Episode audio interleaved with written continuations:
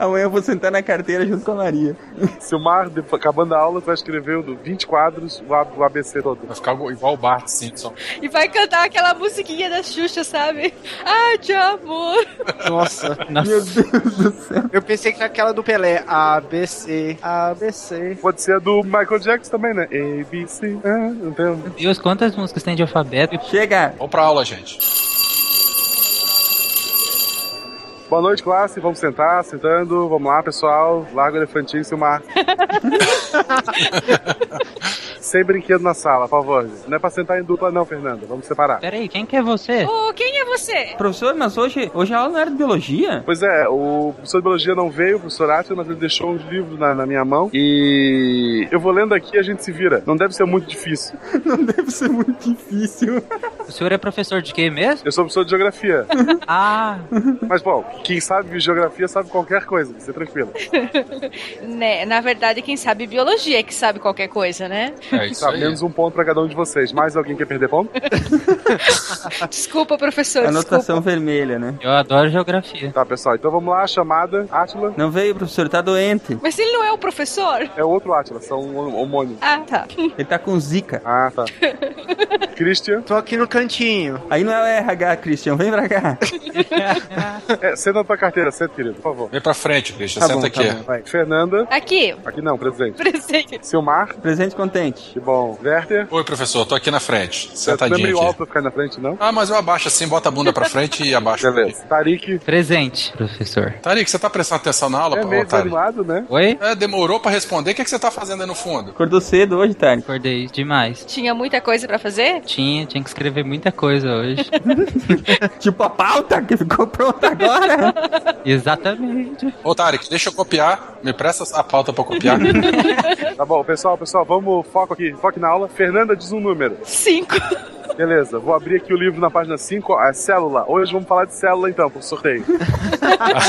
Putz, a página 5 já tem célula. Santa É, é porque coincidência. tem página faltando aqui. Certinho. Já começa o livro com célula. Ainda bem que é no começo do livro, né? Geralmente célula é no começo do livro, então deu certo.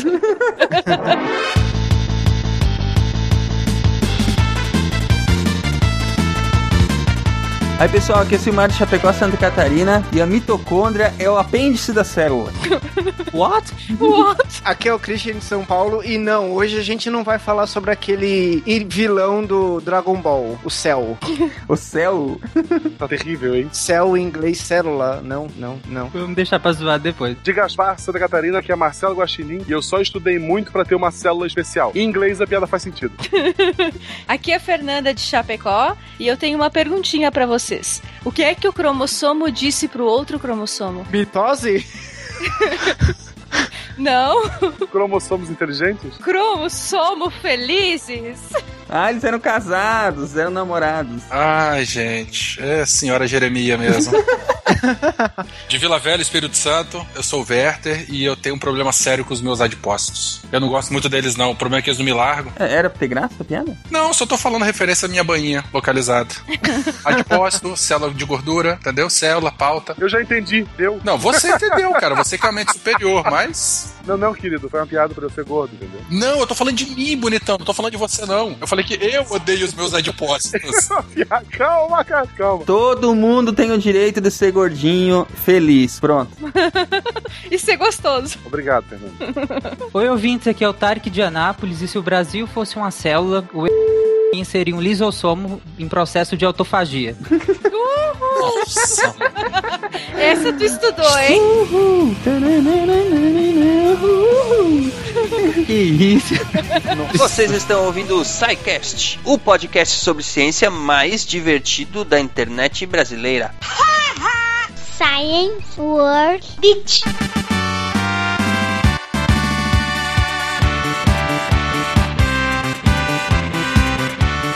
Muito bem, ouvintes, bem-vindos à diretoria, sessão de recadinhos do SciCast. E Juliana, como vai, Juliana? Bem-vinda à diretoria. Opa! Vem aqui assinar esse livro negro aqui que você andou aprontando. Ai, caramba, toda semana Na agora. minha época, só os alunos, os alunos, os ruins iam pra diretoria. Então, mas eu tô, eu tô me esforçando. Só que toda semana você me manda pra diretoria. Tá difícil assim, hein? Não, você vem aqui só pra dar um alô pros, pros ouvintes, dizer pros ouvintes qual é o nosso Facebook, Opa, facebook.com barra Podcast. qual é o nosso Twitter twitter.com barra Podcast. e qual é o nosso contato. Contato arroba. E, meus queridos ouvintes, a melhor forma de enviar a sua dúvida, crítica ou elogio é através do formulário de contatos lá no site. Vocês já estão cansados de ouvir isso. Muito bem. Juliana, recados Sim. essa semana. Fale para os ouvintes, por gentileza, qual é o contato comercial para o SciCast, qual é as meandros aí para poder anunciar no SciCast, ligar o nome do seu produto ou empresa à divulgação científica que o SciCast faz aqui. Olha só. Bom, se você quiser falar comigo, você pode mandar e-mail pra juliana arroba agenciaprotons.com.br. É isso E se aí. você quiser falar com o Silmar, é a mesma coisa, né? Silmar, arroba, agenciaprotons.com.br. Mas fala comigo que eu sou mais legal. Isso, manda, manda e-mail lá pra Juliana. A gente tem coisa demais pra fazer. Mande e-mail pra Juliana lá. Sim, manda, eu tô carente, gente. Eu preciso de e-mails, eu preciso de clientes novos. Lembrando que esse, esse modelo misto né, de financiamento que o SciCast está tentando, né? É, tanto o financiamento coletivo através do Patreon ou do PagSeguro, em que vocês, como ouvintes, podem colaborar, os, os links também estão aí no post, e também para as pessoas ou empresas que quiserem anunciar produtos ou serviços, ou enfim, eventos, qualquer coisa nesse sentido.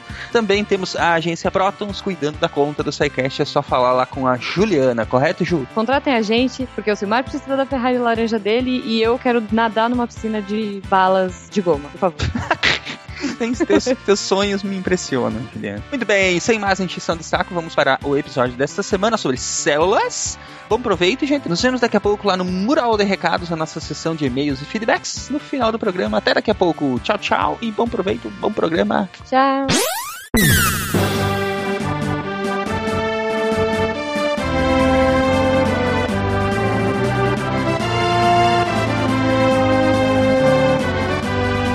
Me digam, existiria vida complexa sem a célula? Resposta curta, Tarek. E grossa. Não.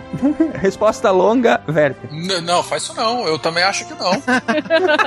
Quer dizer, não tem que achar, né? Se- se- a célula é a unidade básica de todo- todos os seres vivos. Mas é legal pensar um pouquinho sobre isso, porque será que a vida conseguiria evoluir de alguma outra forma sem usar aquele, aquilo tudo que nós sabemos que aconteceu, né? A, a, a, para formar a célula e depois a, a congregação dessas células, né? Em bandos e depois foram se especializando e tal. Congregação em bandos. Congregação e bando. Igreja, com Imaginei um monte de ceroro. Elas formaram um partido político e exigiram. Tá, mas se não fosse a célula, seria o quê? Então, com esse seu disclaimer aí, a minha resposta é sim. Pois é, essa que é a minha pergunta. Será que, será que teria como a vida evoluir para um, pra uma direção diferente? Sim, eu acredito que sim. Nesse caso, sim. Tipo? Tipo o que a gente não conhece, porque assim, tudo que a gente conhece, é claro, que partiu do nosso modelo celular. Mas se a gente parar pra pensar assim, as nossas estruturas complexas, o que nós consideramos complexo, o que nós conhecemos é impossível sem a célula. Só que quem diz que tudo tá limitado ao que a gente conhece? Tarek Liver, hein? A vida baseada em carbono. e depois fala que não usa droga, hein? É, daqui a pouco vai falar do Time. Até o- o- a pergunta que, o- que os é, astrobiólogos têm se feito há muito tempo, né? É, é, será que a vida em todo o universo, porque, assim, discussões à parte, é, é, é bastante, é, é bastante é, aceito que exista realmente vida em- espalhada pelo universo. Mas será que, é, como as- todas as regras da física e da química, sim, elas provavelmente são as mesmas para o universo todo, né? Então, será que a, a vida também evoluiu toda para a mesma direção, né? Essa é uma pergunta que os, que os, eh, que os astrobiólogos fazem há bastante tempo, né? Esse é o meu questionamento. A gente procura vida baseado nos parâmetros existentes. Que nós já conhecemos, né? É, então, parâmetros já estabelecidos que nós já conhe- conhecemos, é claro, né? Mas vida pode ser muito mais abrangente. Então, assim, pode existir vida sem célula? Provavelmente pode. Eu discordo, eu acho que não. Por quê? Porque sim.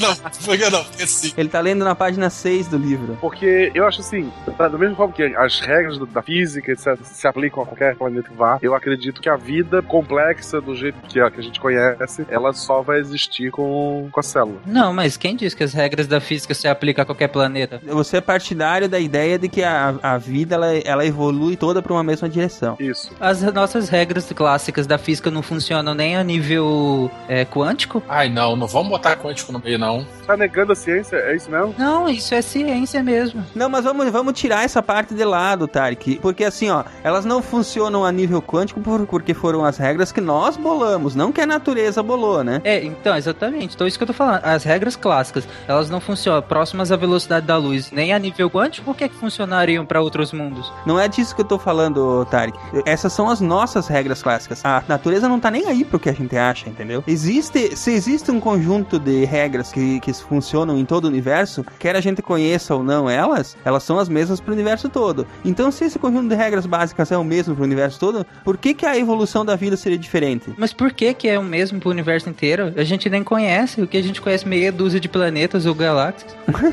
Não, não, não, não, não. Vamos ficar aqui no, no planeta mesmo, só que no futuro.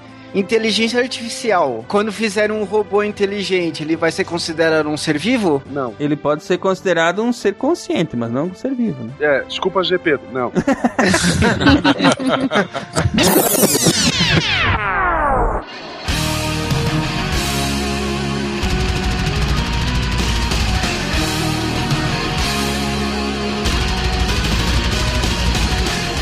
Atualmente estão descritos aproximadamente 4 bilhões de seres vivos entre protozoários, bactérias, plantas e animais. Embora todos esses organismos possuam características diferentes, todos apresentam a mesma unidade básica, a célula. Todos os organismos são constituídos de no mínimo uma célula. Por esse motivo, ela é conhecida como a unidade básica da vida. Ao longo do processo evolutivo, uma única célula foi capaz de se organizar com diversas outras, gerando toda a nossa biodiversidade. A atividade de um organismo depende tanto do funcionamento individual como coletivo das células. Tanto as formas de vida mais simples como as mais complexas são capazes de gerar uma nova vida por meio de uma única célula.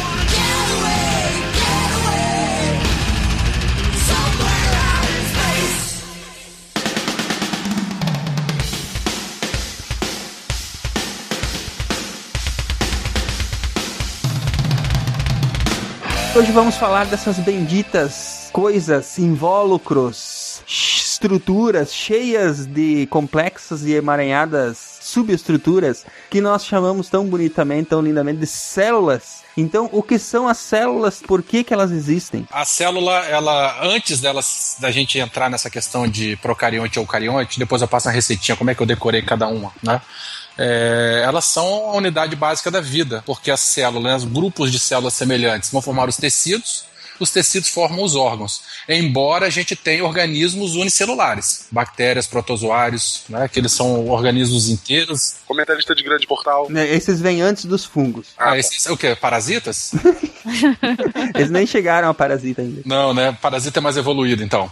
Mas aí a- a- as células elas é, se juntam formando os tecidos, os tecidos formam os órgãos, os órgãos formam os organismos, não é isso? E aí vai por diante aí o restante da- da- das organizações ecológicas, organismos, populações, comunidades, ecossistemas e assim por diante. É o- particularmente o que eu mais gosto. É, daqui a pouco a gente vai no reino, é, ficofage lá. Reficofaz. E dentre essa, essa, as células, a gente tem esses dois grandes grupos, não é isso? As células procariontes e células eucariontes.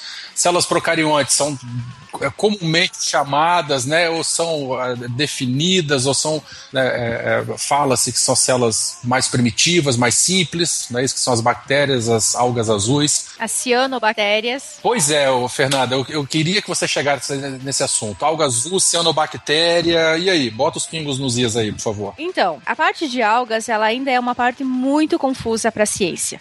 É, eles não conseguem diferenciar ou não conseguem fazer essa separação por causa da complexidade dos organismos. Então a gente sabe que é, para algas a gente tem dois grupos. A gente tem as cianobactérias, que são as algas azuis, ou as uh, cianofícias também conhecidas, e tem também todo outro grupo de algas, que entra as clorofícias, as rodofícias, as xantofícias e as outras fícias da vida, né? É, por que, que a gente tem essa separação? Então, as cianobactérias, elas são células procariontes. Enquanto todas as outras, elas já começam a entrar na parte dos vegetais. Ela já tem estrutura eucarionte. Já é uma outra tipo de estrutura celular é, com um núcleo individualizado, né, bem diferente dessa célula procarionte. É, e, e, mudou várias vezes nessa questão das algas, né? Ele sempre encaixa um, encaixa ali, sem falar que o que as pessoas aprendem na escola, às vezes é muito diferente do que na academia está se falando, né? Eu, por exemplo, quando estudei algas, quando eu fiz a graduação, eu aprendi de um jeito. Agora, há pouco tempo atrás, quando eu fiz um outro curso de taxonomia de algas, eu aprendi tudo diferente.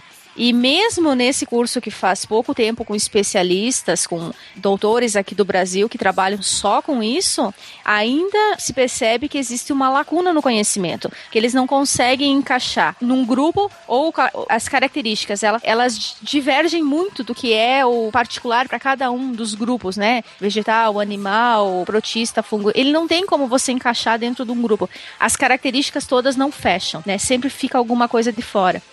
E dentro do grupo das algas, que é um dos é, é acho que só perde para insecta, né? Que é o dentro, tem dentro dos animais o grupo de dos invertebrados. As algas você encontra muitos gêneros e famílias e, e, e, espécies, então nem se fala, né? E tem muita coisa que ainda não foi nem descrita pela ciência, né? Não existe conhecimento de tudo que se se tem, né? ficou definido que procariontes são as células que não têm esse núcleo individualizado por uma membrana e as eucariontes elas têm o núcleo individualizado por um envoltório nuclear, gente chama de membrana nuclear. As eucariontes, elas são mais evoluídas, não é isso? É, e aí eu ficava brincando que eucarionte, evoluído eu, eu sou evoluído. Eu aprendi assim também. É, e procarionte é pro primitivo, mais, mais simplesinho. E aí eu consegui decorar isso aí durante meu segundo grau. E que é uma coisa difícil da gente decorar no segundo grau, né? Essa questão de célula, de principalmente as organelas celulares, isso é muito complicado. Eu tive mais dificuldade com português do que com isso.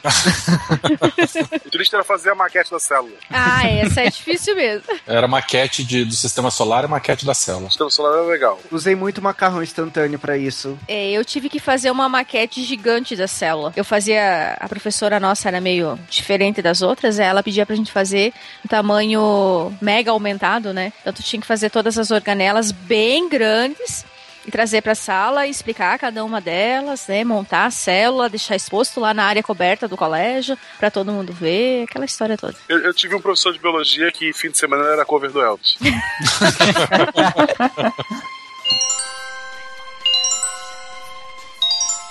já sabemos do que se tratam as, as benditas células, mas e aí? É, isso apareceu do nada, pessoal? Como, como é que foi a descoberta e como é que começou o estudo das células? Sempre pela curiosidade, né? A curiosidade humana é uma coisa fascinante. Então, a gente sabe que se. É, a gente não, né? Desde antigamente, né? Os povos antigos eh, sabiam que se colocassem esferas de vidro ou mesmo plaquinhas de vidro uma em cima da outra, eles conseguiriam aumentar e conseguir ver um objeto da forma aumentada, né?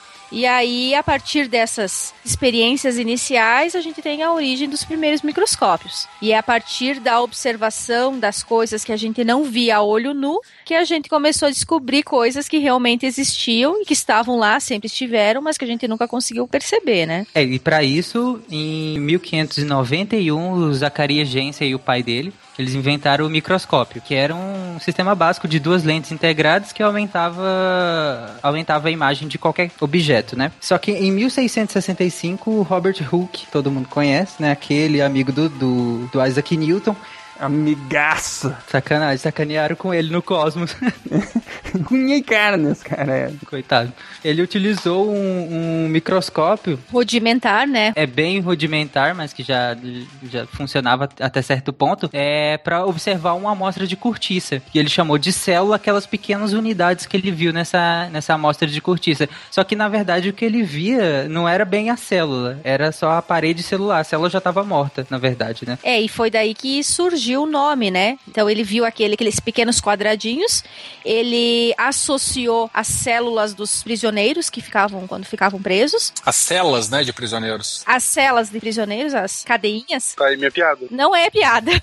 E aí começou a chamar aquilo de célula. É interessante que, que é, 1591 o Zacarias ele fez o sistema de lente 665, o Hooke descreveu a célula. Aí teve passaram-se quase 200 anos para o Robert Brown ele descrever o núcleo da célula. E a partir daí de 1833 em diante, assim, as, as descobertas elas foram aumentando numa velocidade muito rápida. né? Em 800 1833, o, o- Robert Brown ele descreveu o núcleo. Então a- o microscópio ele já estava, já tinha uma, já foi um pouco melhor aperfeiçoado, ele conseguia aumentar ainda mais, né, a, a- ampliação. Depois em 38, eu não vou saber falar o nome desses dois aqui não. Matias Schleiden e Theodor Schwann. Então, aí, ele, através de observações também, você vê muito pouco tempo depois da, da descrição lá do, do núcleo, já entrava a teoria celular, em que eles afirmavam que todo ser vivo, né, isso, eles são formados por células. Que essas células elas vão se dividindo e, enfim. Mas eles já tinham noção que a célula era um- é, já era um conjunto complexo de mecanismos, né? Sim. Em 1855, Rudolf Virchow, ele já dizia também, deu, deu, deu uma, uma, uma aprimorada ainda mais nessa teoria de celular, dizendo que uma célula ela se origina de outra. Cara, que genial. Que imagina ele lá, tipo, caraca, velho, essa célula vem de outra célula. Aí eu, eu fico imaginando um estagiário olhando pra ele e falando, putz, esse cara tá louco. Doutorado mexeu com a cabeça dele. E aí, logo na sequência também, é, menos de 10 anos depois, já entra o Mendel. Com suas experiências maravilhosas. Brincando com a ervilha. Experiências, né? Ele já pega a teoria celular, ele já pega um pouco essa ideia de que uma célula se, origi é, é, ori- se origina de outra, e aí ele já ele lança as bases né, da genética, genética clássica, explicando aí esses princípios fundamentais da herança. Razão azinho. Só explicando, o Mendel não tinha essa noção ainda de, de, de cromossomos, dessas coisas. Ele fez uma, uma visão, uma teoria bem empírica mesmo. Ele ainda não tinha a noção da, da genética como nós conhecemos hoje. Ele descreveu a hereditariedade sem entender o mecanismo da genética. Sem, sem ter as bases da genética. Só brincando com a ervilha. Só brincando com a ervilha, com a plantação de ervilha que ele tinha lá. Mas ele chegou a, a descrever a brincadeira que a gente sempre vê, ou mais tradicionalmente a gente vê na escola, o azão, azinho, bababá, bababá. O básico, sim. Sim, ele descreveu tudo isso. Bem basicamente, mas ele não tinha noção disso a nível celular. Bem interessante, né? Co- Como, como a, a pessoa consegue formular a teoria Só com observação. Empírico mesmo, e aí depois isso vai ser visto mais na frente para ser é, esmiuçado, né? E o que, que o cara não faz, né, pra manter o vício de sopa de ervilha? ele queria gostos diferentes da mesma tipo de sopa, ele ficava testando. Gostos e cores, né? Nessa linha de tempo toda, em que momento a gente descobriu que todas as células vêm de uma célula primordial do bebê gigante que veio do espaço? Todo mundo calado. Eu acho que eu vou parar de estar prometendo, senão eu não rio mais.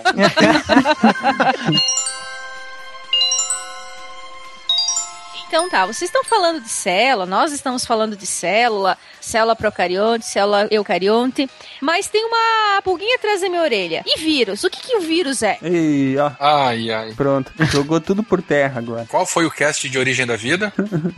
O vírus ele, ele fica em cima do muro. A, a gente gostaria que, que- de chamar ele de vida, mas os, a Associação Internacional de Biólogos diz que não é para chamar ele de vida. Cara, mas ele é uma estrutura tão fascinante, tão funcional que não chamar de vida é, é estranho. É só porque ele não tem um dos, me- dos mecanismos, né? Que é a reprodução. Ele depende de outra célula para poder se reproduzir. É, mas mesmo assim, cara, é muito complexo um vírus. É, mas aí é que tá, o, o, o que foi definido aí pelos cientistas em, em eventos, em, em encontros, congressos, para debater exatamente isso, é que para ser considerado vida, um organismo tem que ter aquelas cinco coisas. Fogo, terra, ar, água e coração.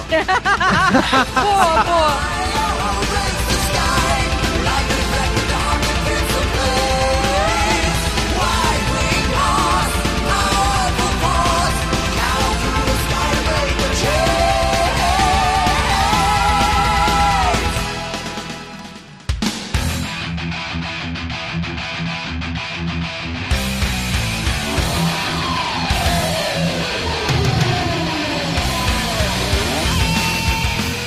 A gente pode começar agora falando sobre a, a comida que a gente não gosta de comer, os vegetais. A comida que eu dou pra minha comida. Então, o que, que tem de especial ou não na célula vegetal? Batata frita. Os adipócitos aí, ó. Então, a célula vegetal, a primeira coisa que a gente chama mais atenção é a parede celular dela, que ela não é composta por uma camada flexível, não tem aqueles lipídios, ela é uma é formada de celulose, então só por isso ela não, ela já é uma estrutura mais rígida, ela não, ela só tem alguns organismos que conseguem digerir ela por causa dessa parede celular. E além disso, ela tem algumas estruturas diferentes que fazem a produção de energia. No, no caso dos animais, são as mitocôndrias, que, é- que são responsáveis pela produção de energia, e nas células vegetais são os cloroplastos, que é, absorvem a energia pelo sol e transformam essa energia solar em, em açúcares para a planta digerir, para a planta crescer. A melhor definição de cloroplasto que eu já li é: é uma estrutura que come sol e caga energia. Basicamente. Sim. De dia a planta faz fotossíntese, mas de noite ela respira. De- e de noite ela faz ao contrário, né? Eu sei que a nutrição, o- quando ela é semente ainda, ela usa os glioxissomos, que são células vegetais, mas que elas convertem lipídio em carboidrato. Bom, a célula vegetal ela também tem uma outra característica interessante. Ela também tem mitocôndria, né? É, porque precisa respirar de noite, né? E justamente, ela também tem mitocôndria.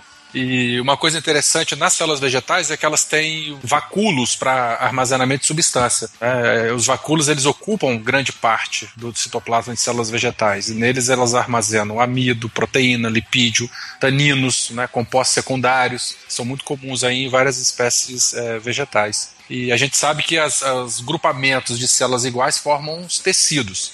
E aí os principais tecidos formados pelos vegetais, né? Basicamente, a gente tem os tecidos meristemáticos, que são os embrionários, os parenquimáticos, que são tecidos de preenchimento, tecidos de revestimento, de sustentação e de condução. Xilema e floema. O famoso xilema e floema, né? Que o xilema ele corre por dentro e o floema ele corre por fora. O meristema, se eu não me engano, ele tem também nas gemas apicais, não é só quando a planta é pequena, não. É, não é só quando ela pica, porque a planta cresce o tempo todo, né? Mesmo um adulto, na pontinha dela é o tecido meristemático. Ela sempre vai estar crescendo. E aí o xilema e floema que a gente aprendeu, né? Que o xilema leva água da raiz para a folha e o floema leva a seiva da folha para o restante da. Isso. Uhum, da planta. É, a seiva bruta. hein? E a seiva elaborada. Isso é lá do, da oitava, sétima série. É, e aí, se quiser matar uma árvore, né, sem, sem, sem arrancar ela, é só fazer um anel em volta, que aí o, o floema, ah, perdão, a seiva não vai chegar até as raízes, ela começa a morrer de baixo para cima. Então ela precisa ter uma pressão interna certa, né? Pra poder conseguir a adesão celular entre a célula e outra po-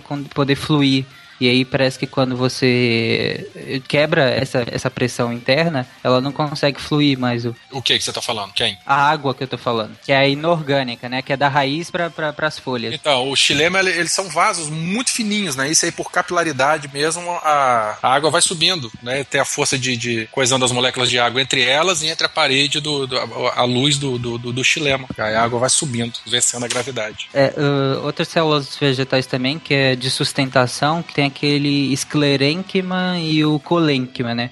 Que são células mortas, pelo menos. O esclerênquima é célula morta. Que é da onde surgiu a, a rolha lá, a cortiça. Uhum.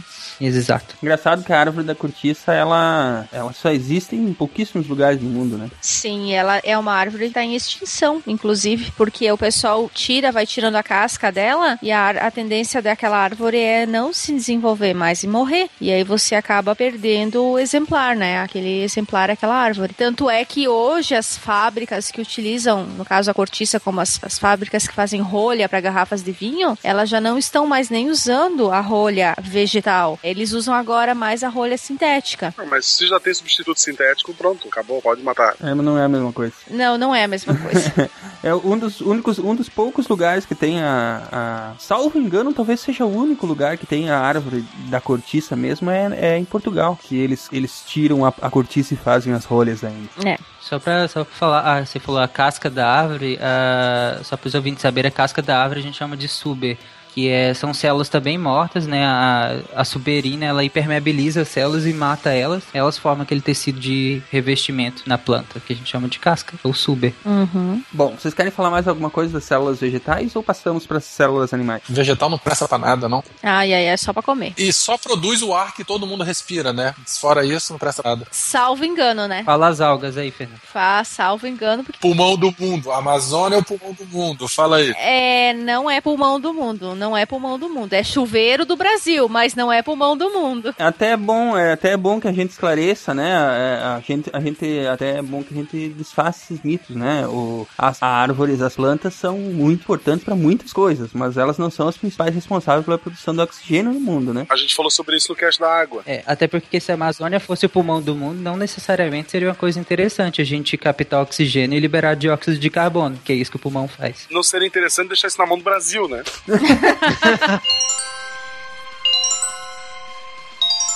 Falamos aí da, da célula vegetal, né? Agora vamos para uma um pouco mais complexa que é a célula animal. O que, que essa célula tem de especial? Os botânicos vão ficar putos da vida com você, hein? Que você tá falando que a célula animal é mais complexa. A célula vegetal é mais complexa por causa do cloroplasto, né? E a, e a animal é melhor que ela é mais gostosa.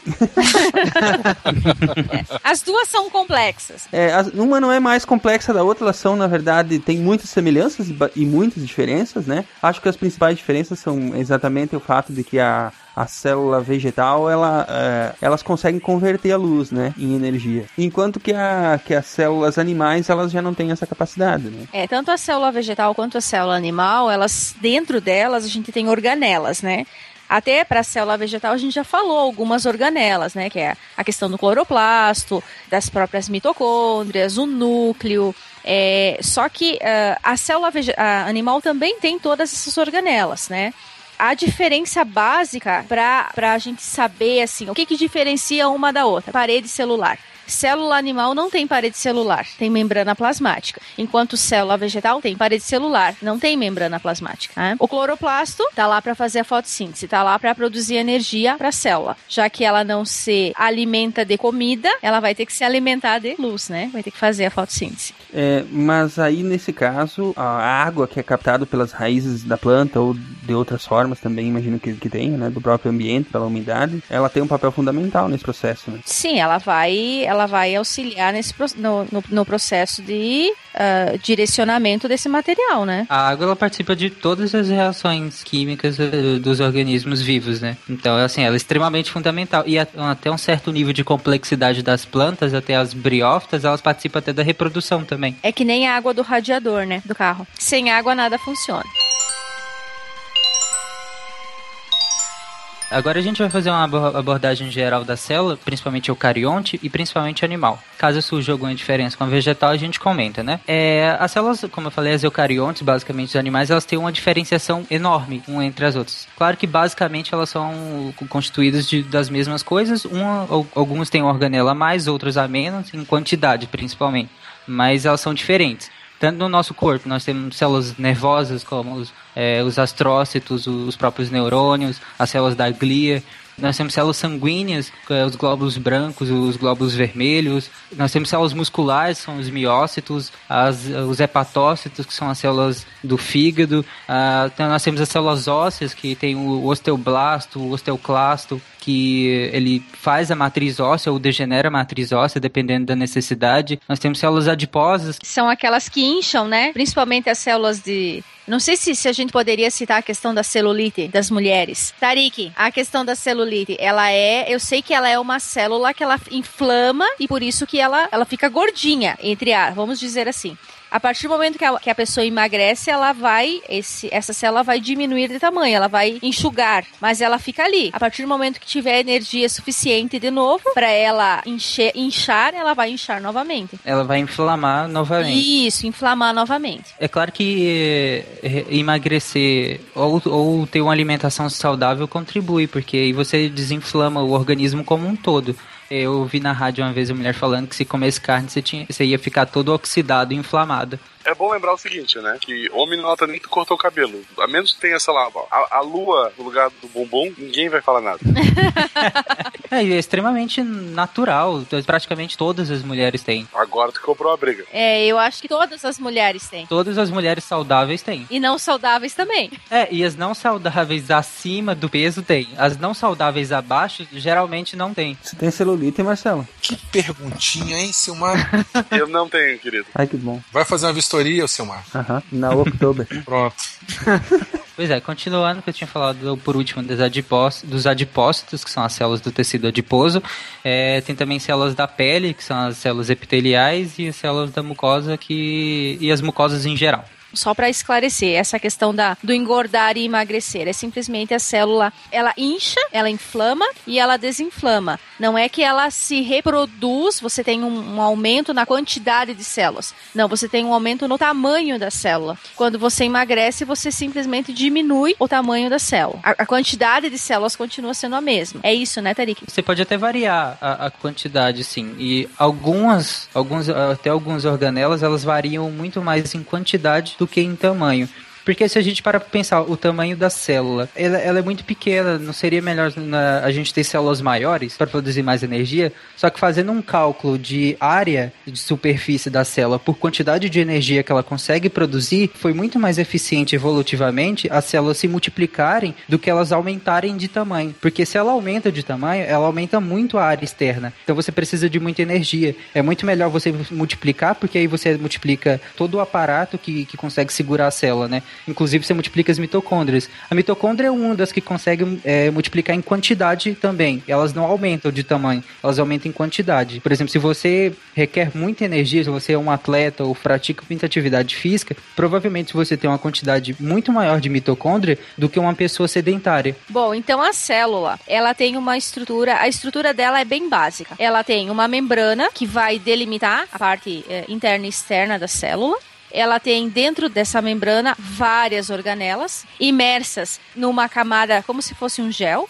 E no meio desse gel todo, junto com essas organelas, nós temos o núcleo. Qual que é o nome certo do gel? É, é citoplasma? Citoplasma. É o citoplasma. Na verdade, o nome do gel é hialoplasma. O citoplasma é tudo que tá ali. Incluindo as organelas, né? Incluindo as organelas, tirando o núcleo. Tudo que tá entre a membrana e o núcleo. Do que que é feito o hialoplasma? Ele é feito é, sai, tem sais diluídos, tem proteínas, tem glicose, tem várias coisas diluídas. Basicamente é proteína.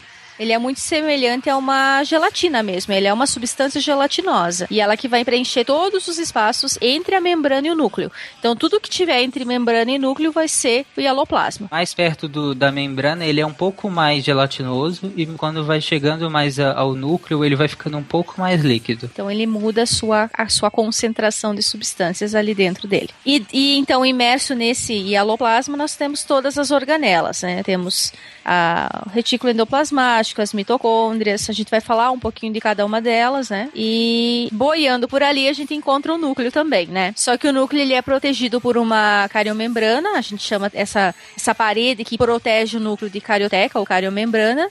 E dentro do núcleo nós temos é, todo o material genético que, que cada célula carrega. É, lembrando que a carioteca ela é formada por duas membranas lipoproteicas, né? E a membrana de fora ela está aderida ao retículo endoplasmático rugoso. A carioteca ela é porosa, ela tem poros, né? E é através desses poros que, que se faz o controle da entrada e saída de substâncias para dentro do núcleo e fora do núcleo. É o que sai de dentro do núcleo, o que vai para o citoplasma. Então essa troca de substância é feita através desses poros, né? E o núcleo, do que, que é formado o núcleo, né? Então a maior parte do núcleo ela é ocupada pela cromatina, que nada mais é do que uma massa filamentosa que é o, formado por DNA, que é o DNA associado às proteínas e estonas. Quando a gente aprende DNA, a gente aprende que ele é uma dupla hélice, né? Igual o modelo do, do Francis Crick e do, do Watson mas ele não está nesse formato exatamente dentro da célula. No núcleo celular, ele, tá, ele fica associado com essas estonas, então ele meio que envolve elas e aí a gente chama isso de cromatina, que é o DNA, a dupla hélice normal dele, só que associado a essas proteínas que são as estonas. A gente chama isso de cromatina. Aí lá na frente a gente vai explicar quando essa, essa cromatina se condensar, aí sim que ela vai formar um cromossomo. Todo mundo com- confunde cromossomo com cromatina. É, mas existe uma diferenciação entre é, a, a cromatina, ela se diferencia em heterocromatina e eucromatina, né, Tarik? Aham, a heterocromatina, na microscopia a gente vê ela como as áreas mais escuras. Ela tem DNA condensado, só que esse DNA ele tá inativo, ele não, ele não forma proteína.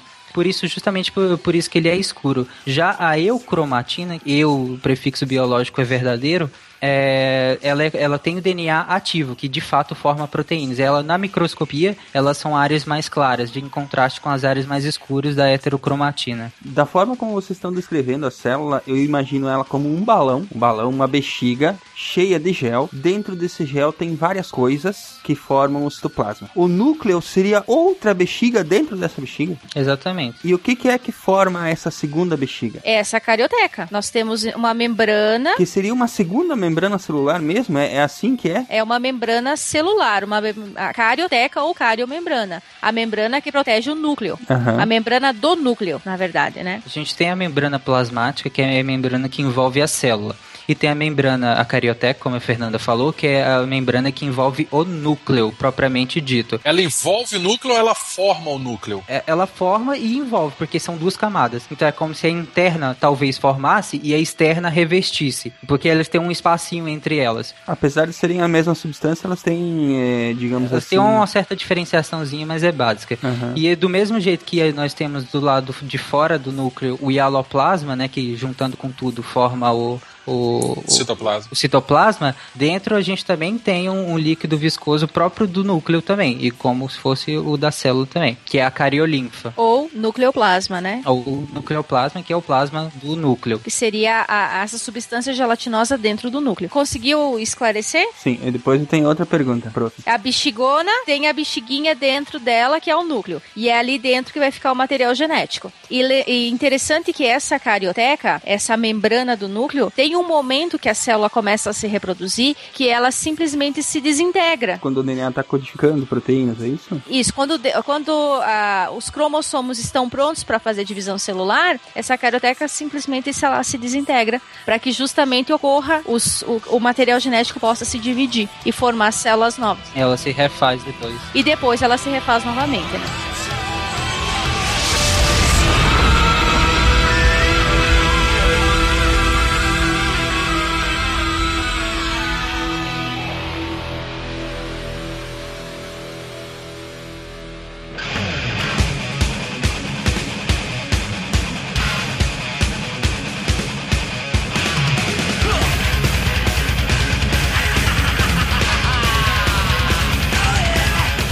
Falamos do núcleo da carioteca, do nucleoplasma, que é a cariolinfa.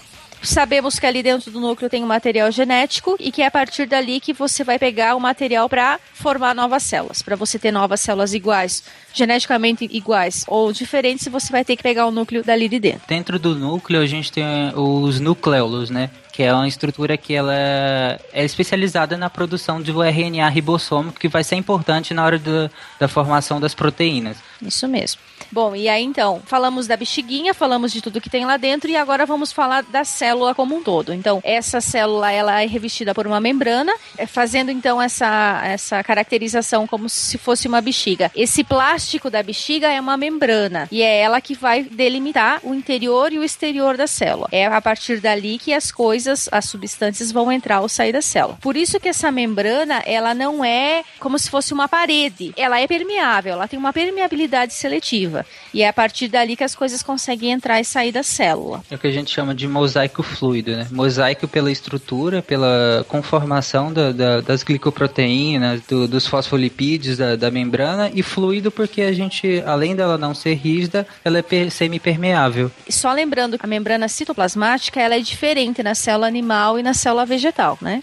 Na célula animal ela é composta então por essa dupla camada e no, no caso da célula vegetal ela é composta por celulose, que vai dar aquela ah, rigidez para a célula, que na verdade vai formar a parede celular. E se não me engano, nos fungos ela é de quitina. É outra estrutura ainda, né? E qual que é a função da membrana celular, né, dentro da célula? Ela vai dar o suporte físico para toda a atividade das enzimas e ela vai fazer a participação uh, do processo de endocitose e exocitose que vai ser o uh, deixar entrar ou deixar sair partículas de dentro dela. Só para fazer a imagem mental é, para os ouvintes, né, para quem não conhece, a membrana plasmática, como eu falei, ela é um mosaico porque ela é formada de várias estruturas um, um pouco diferentes a conformação dela, ela alterna entre partes hidrofílicas e hidrofóbicas, justamente para poder manter essa, conforma, essa conformação, é como se ela tivesse diluída no líquido extracelular, porque ela não está flutuando, né? Ela está no líquido extracelular para que ela consiga manter tanto a conformação interna, para que ela não, não, não se misture com a conformação externa, né? Para que ela consiga manter aquele microcosmo da célula. A membrana ela tem essa conformação hidrofílica e hidrofóbica e ela alterna isso para conseguir se manter in...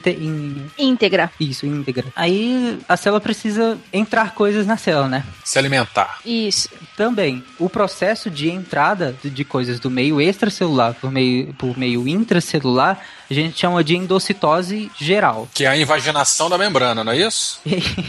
Desculpa. O que, que você tá rindo, menino? Isso mesmo. é esse nome mesmo. Eu não tenho maturidade, desculpa. Mas essa parte de endocitose também não tem. Não pode falar de osmose também? Ou osmose não entra por. A osmose é a água que, que sai. E é difusão natural, é solvente. É, no caso aqui, fisicamente, a membrana ela faz uma invaginação, Tarek. Invaginação. Inva invaginação. E aí as, as, as partículas alimentares ali. Dentro da endocitose a gente tem a pinocitose e a fagocitose. A fagocitose é uma partícula alimentar maior. Na pinocitose, naquela, nessa figurinha aqui embaixo tá bem didático é isso. Na, na pinocitose é só a água e já são os íons mesmo, e moléculas pequenas. São as moléculas solúveis. Isso, exatamente. Na pinocitose. E na fagocitose você tem as partículas não solúveis. Então, só para diferenciar mais fácil. A, a endocitose que é a entrada, a gente divide ela em pinocitose, a endocitose mediada por receptores e fagocitose. A pinocitose é, seria a ingestão da célula, ingestão entre aspas, é, de, de, moléculas solúveis, né, que teriam uma dificuldade natural para penetrar na membrana. Como eu falei, a, a estrutura da membrana ela, ela é feita justamente para manter esse parcial isolamento. Então, certas é, moléculas teriam dificuldade de entrar naturalmente, elas é, sofrem o processo de pinocitose. Essa pinocitose ativa certas substâncias, como sais, aminoácidos e algumas proteínas que e todas elas solúveis em água, né? É, a, a importância do estudo do, da pinocitose é que tanto quanto do, dos, outros, é, dos outros tipos de endocitose é que certas substâncias não entrariam naturalmente na célula e várias patologias a gente precisaria que certas substâncias entrassem nas células. Para isso a gente manipula uh, os mecanismos de endocitose para que eles levem medicamentos para uh, ou outras substâncias para dentro da célula. Manipulando isso a gente consegue. Inclusive uma das dificuldades que nós tínhamos e temos até hoje é, a, é, é transpor a barreira hematoencefálica. Vários medicamentos não ultrapassam a barreira, a barreira hematoencefálica. E essa dificuldade, se a gente conseguir transpor totalmente essa dificuldade, hoje a gente já consegue muito, em vários medicamentos já consegue mas ainda não são todos. E é importante que consiga para a gente conseguir tratar ah, as doenças neurológicas melhor. E lembrando que todos os tipos de endocitose, eles sempre vão envolver um gasto de energia, né? Porque a célula está se, entre aspas, se movimentando, ela está funcionando. E para funcionar, ela precisa gastar energia, né? Então, tudo e qualquer coisa que acontecer dentro da célula também vai ter um gasto de energia. Seja ele pinocitose, fagocitose ou a própria endocitose é, por receptores. Eu, eu perdi um amigo para isso aí. é, não, é sério. Na, na adolescência ele jogava RPG, aí ele sofreu uma invaginação e a gente nunca mais viu ele. Nossa, nossa. Puta que pariu, cara. pra onde ele foi? Ele arrumou a namorada, largou a gente. endocitose mediada por receptores, como o nome próprio já diz, ela precisa de um certo receptor específico na membrana para que, vamos dizer assim, a substância chega E pelo receptor é como se ela apertasse um, um botão, bem metaforicamente falando, e a membrana identificasse que aquela substância pode entrar. Aí vocês falam que o vírus não é, não é um organismo vivo. O vírus consegue enganar a célula, de, ele consegue a- essa familiaridade com esses receptores celulares e é como se ele enganasse a célula para que ele conseguir entrar na célula, cara. Eu sou fã dos vírus. Ah, isso é sorte. Ele chega lá, aperta a campainha, a célula abre as suas portinhas e o vírus entra. Não, não, não. Ele chega lá, ele aperta a campanha, digita a senha certa e abre. Ele é tipo o James Bond, mas, né? O próximo é a fagocitose. Na fagocitose isso já são eh, partículas que né, não diluídas, não, não diluíveis, né? Na fagocitose. É, nos protistas, por exemplo, eles usam isso para se alimentar, né, eles ingerem alimentos por fagocitose, exclusivamente por fagocitose. Os glóbulos brancos, eles também fazem isso para combater bactérias e células danificadas. eh, os linfócitos, eles identificam eh, bactérias ou vírus e células danificadas e englobam eles. Se eu não me engano, no sangue, quem faz isso são os macrófagos e fazem a digestão pelos lisossomos que a gente fala depois. Tá, então os mecanismos de entrada nas células são através da endocitose, ou fagocitose ou pinocitose. Pinocitose para substâncias que são solúveis e fagocitose para partículas que são maiores e que são insolúveis. E essas partículas maiores que serão atacadas pelos isossomos, né? As outras não precisam ser. Hum, Não precisam ser isso mesmo. É, e como tudo que entra tem que sair, ou pelo menos espera-se que faça assim. No, no caso, o processo contrário à endocitose seria exocitose. Exorcitose? Traga um crucifixo. Não, é exocitose, que ela vai permitir a excreção, né? No caso que precise agir em outro lugar. Isso. Exorcitose é o primeiro nome que faz sentido no cast inteiro. Ai, não acaba com a gente, né, Marcelo? Eu achei que não tinha livro com as respostas, Marcelo. Porra. Fagocitose não tem fogo, pinocitose não tem pino, não, não tá, tá estranho. Agora, exorcismo tem. E a invaginação, que não é nada que o Tarek pensou. É, é triste, eu perdi um amigo. A exocitose ela é feita principalmente por vesículas, né? Que é, a gente vai falar mais na frente do retículo. Ele usa vesículas para expulsar substâncias da célula. E essas vesículas se aderem à, à- membrana e expulsam o conteúdo dela. Pra quem não sabe o que é uma vesícula, imagina um balão. Imagina um balão. Enche ele com água. E aí você espreme a- o balão. Quando ele, você espremer, o balão vai sair. Né? A vesícula tem essa função. Você ela vai ser espremida, vamos dizer assim, e vai retirar as coisas da célula. Vai auxiliar na retirada das coisas da célula. Então não deu nó no balão. Não, não dei nó do balão. Na minha cabeça ele tava com nó, tava espremendo, ele tava só mudando de forma. Não, não, é sem o nó. Essa bolinha, que é a vesícula, ela vai caminhando pelo citoplasma até chegar na membrana. Quando ela chega na membrana, é como se ela, ela se abre, se funde a membrana e tudo que tá dentro sai. Então, assim, tudo que tá dentro nem chega a entrar em contato com o citoplasma. Ele já sai diretamente pro, do- pro líquido extracelular. Isso que é excretado pela célula e fica no meio, é, no líquido extracelular, é o que, o que é chamado de radical livre? Não, é a excreção da célula. Cai na, na- na corrente sanguínea e é levado embora. Cocô. Hum, Não, pode ser hormônios também. Pode ser hormônios, pode ser enzimas, pode ser, pode ser resto de, de, de fagocitose. Depois que acontece a fagocitose, ela, a célula ela não joga tudo fora, ela aproveita o que dá para aproveitar internamente. Então, o que dá para aproveitar, ela solta no citoplasma para ser recaptado. O que não dá, ela envolve por essa vesícula e manda para fora, por exocitose. Mas só o que não dá mesmo. E essa coisa toda que fica no meio extracelular, e o que que acontece com ela? No meio extracelular fica aí a- os, os vasos linfáticos eles drenam e vai ser metabolizado, vai, vai pra corrente sanguínea, metaboliza no fígado, Aham. entendeu? Tá, só, é, agora isso sim é completamente fora do assunto, mas o que, que é o- os radicais livres que, que tanto se fala? Eles são produtos de reações químicas que acontecem no organismo, né? São é, várias, é, por exemplo, a relação de, de respiração, às vezes, ou de, principalmente de degradação de substâncias. Aí podem liberar radicais livres. Isso acontece muito com a respiração também. E é natural que libere o radical livre. Não, ele não é necessariamente uma coisa ruim. O problema é que, como ele é muito reativo, ele pode, em alta quantidade, se a gente, a gente tem um mecanismo próprio para como se fosse drenar esse radical livre e como se fosse anular ele, porque por meio de- de- dos elétrons dele, que ele tem elétrons livres. E aí é, pode ser que, como ele é muito reativo, ele ataque o DNA. E atacando o DNA pode ser que gere um, um tipo de mutação. Superpoderes. Su- O único superpoder que eu já vi ser humano desenvolver chama câncer. Mas nós temos sistemas naturais de, de- de anulação dos radicais livres. Sabe o que, que ajuda a eliminar radical livre? Que é esse, mano? Suco de couve. Suco de laranja. No Paraná, por exemplo, tem poucos radicais livres, porque eh, andam tomando muita, muita bomba lá. Mas é, esse negócio da vitamina C, ele realmente ela, ela ajuda nesse controle dos radicais livres, só que depende do organismo. Não é todo o organismo que ela chega a ajudar nesse nível. Eu tomo suco de laranja como quem toma água, cara. Estamos sempre suco de laranja, deixa que da Fanta. Contém 5% de de suco. Ah, Não, peraí, eu posso soltar a esponja? Pode. Obrigado. Ah, é, Marcelo tava apertando a esponja até agora. Bom, então, as organelas citoplasmáticas. Então, dentro de- dessa matriz citoplasmática, nós temos organelas ali dentro. Cada organela tem uma função distinta e serve para alguma coisa dentro da célula. As organelas, elas fazem justamente, elas que fazem todo o trabalho da célula. A célula funciona por meio das organelas. As das organelas citoplasmáticas, porque elas ficam imersas no citoplasma celular, como nós falamos. Uma das, das organelas é chamada de ribossomos. A organela, só pra deixar claro, são os acessórios do carro, é isso? É, é, acessórios do carro? Gente, a célula é um motor, certo? Então são peças do motor. Sim, são peças do motor, isso mesmo. Os ribossomos, eles são. A função deles é fazer a síntese de proteínas usada na célula.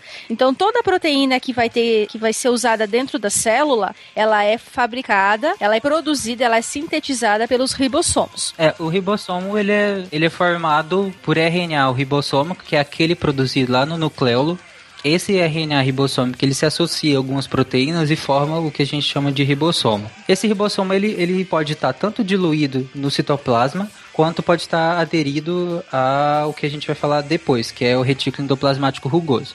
Agora a gente vai falar do ribossomo livre no citoplasma. Nele, como a Fernanda falou, ocorre a formação das proteínas. E o processo de formação das proteínas é a tradução. Como o nome diz, é justamente a tradução da mensagem que o RNA mensageiro traz do núcleo. O RNA mensageiro pegou essa mensagem lá do DNA, copiou a fita do DNA levou pro, pro ribossomo, o RNA mensageiro. Chegou no ribossomo, o RNA mensageiro se comunica com o RNA transportador.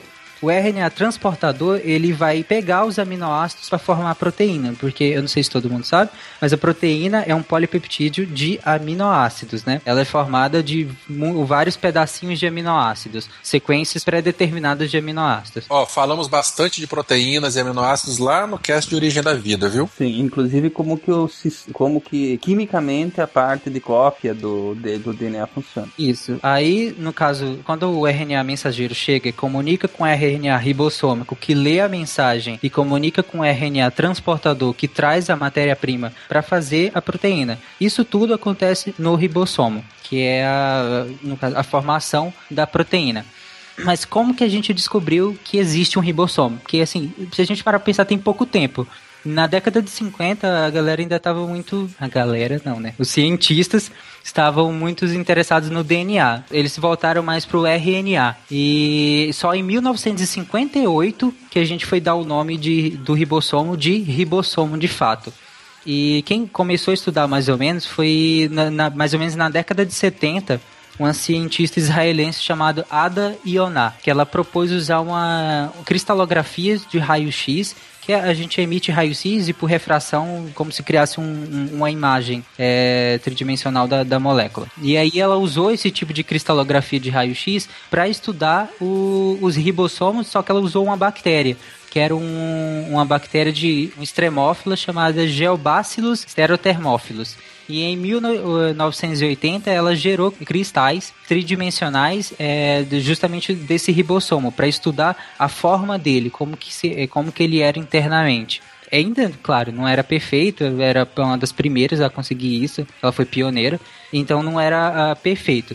Muito tempo depois, já, eh, vários outros cientistas entraram nessa pesquisa, dois americanos, ah, mais especificamente, e em 2009, ela, a, a Ada, e esses dois cientistas ganharam o Prêmio Nobel de Química eh, por seus estudos na estrutura e na função do ribossomo, pelo método da cristalografia de raio-x. Né? E além de avançar no estudo da organela em si, a importância médica é, é, é, é muito grande pela questão do uso dos antibióticos. Muitos antibióticos atacam justamente os ribossomos das bactérias. Então, assim, quanto mais a gente compreender tanto a estrutura como o funcionamento em si do ribossomo, é, a gente pode reformular esses antibióticos para que eles ajam mais especificamente ou para que a gente consiga contornar a resistência, por exemplo. Os ribossomos eles podem estar tanto imersos no, no, no, no, citoplasma, quanto eles podem estar aderidos à estrutura membranosa que a gente chama de retículo endoplasmático rugoso. Ele é rugoso justamente por ter esses botões na parte é, nele, que são os ribossomos. O, o ribossomo que fica no retículo endoplasmático, ele tem a mesma função, que é produzir proteínas. Só que agora, uh, em, em, vez das proteínas serem lançadas de, é, no, no, no, citoplasma, pra, uh, o objetivo final dela agora não é o citoplasma mais. No retículo endoplasmático, ela é embalada, literalmente embalada por uma vesícula. Ela é marcada por uma molécula de açúcar, que, que a gente chama de glicosilação inicial, no retículo endoplasmático rugoso. Lá ela é marcada e embalada e enviada para a próxima organela, que é o complexo de Gold. Nenhuma piadinha com complexo? Eu tinha, eu tinha uma piada, mas ela é muito difícil. é complexa, né? Uma piada complexa. Tu explicou a piada e tu matou ela, sabe? É. Então, o complexo de Golgi ele tem, é, tem esse nome em homenagem ao cientista italiano Camillo Golgi, que em 1898 ele descobriu essa estrutura quando ele corou certas regiões do citoplasma com sais de ósmio de prata. E ele viu e corou e ele chamou isso de complexo de Gold, porque é o sobrenome dele. O complexo de Gold, ele tem uma. Se a gente fosse caracterizar ele como se fosse uma figura para as pessoas imaginarem, ele é como se fossem pequenas bolsas membranosas achatadas e empilhadas, ou como se fossem várias, sabe aquelas bolsas d'água que a gente usa para esquentar os pés no inverno? Então, várias bolsas dessas membranosas empilhadas uma em cima da outra e levemente achatadas. Então, o complexo de, de Golgi ou Golgiense, ele é, ele tem essa estrutura. Essa, uh, se a gente fosse olhar ele a olho nu, a gente conseguiria ver ele mais ou menos dessa forma. Como a Fernanda falou, bolsas membranosas. É interessante a mulher falando de bolsa, né? Mas qual que é a função desse complexoide aí? No complexo de Gold, né, como eu estava falando, é as vesículas que foram formadas lá no, no, no, no, retículo endoplasmático rugoso, elas vão ser novamente processadas aqui, no complexo de Gold. E aqui acontece a, a segunda glicosilação, né, que à medida que ele vai passando, que ele parece uns andarezinhos assim, e à medida que ele vai passando por esses andares, vai acontecendo glicosilações e outras reações para deixar ela pronta, como se ela ficasse embalada e, e marcada para poder ser para poder sair da célula. E ela é marcada justamente para ela chegar lá na membrana e a membrana identificar que ela precisa ser exocitada. Por isso que ela que acontece essa glicosilação. O complexo de Gold é muito mais proeminente em células de certos órgãos. Por exemplo, nas células do pâncreas, elas são que são produzidas enzimas digestivas, é, é, no complexo de Golgi que elas são embaladas. E ele embala essas enzimas e à medida que, que a gente necessita delas, por exemplo, na digestão, que é, essas enzimas vão ser lançadas lá dentro, à medida que a gente precisa dessas enzimas, ele libera. Ele libera é, é, a vesícula, né? O, o acrossomo do espermatozoide, ele é também proveniente do complexo de Golgi. O complexo de Golgi que forma o acrossomo. Para quem não sabe, o acrossomo é aquela cabecinha do espermatozoide é que, o que de fato entra no, no, no ovócito secundário, né? Porque ele tem essas enzimas que vão degradar a parede do ovócito secundário para ele conseguir fecundar. Então, assim, é de extrema importância que tem essa estrutura, porque senão ela, inutil, ela inviabiliza a, a fecundação, que é a entrada do espermatozoide no ovócito secundário, que a partir daí vira óvulo. Tu fez tudo isso parecer tão sem graça. É, e você viu que você tá falando de sexo, né?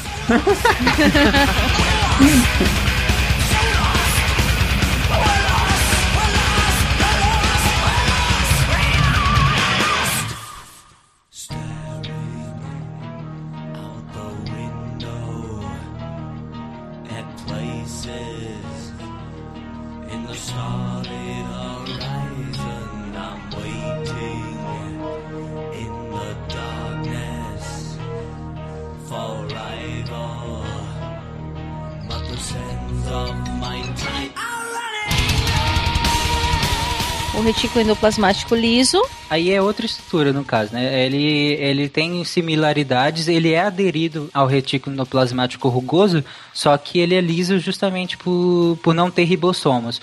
Ele, apesar dele comunicar com o rugoso, ele não tem ribossomos, né? Por isso que a gente chama ele de retículo endoplasmático liso.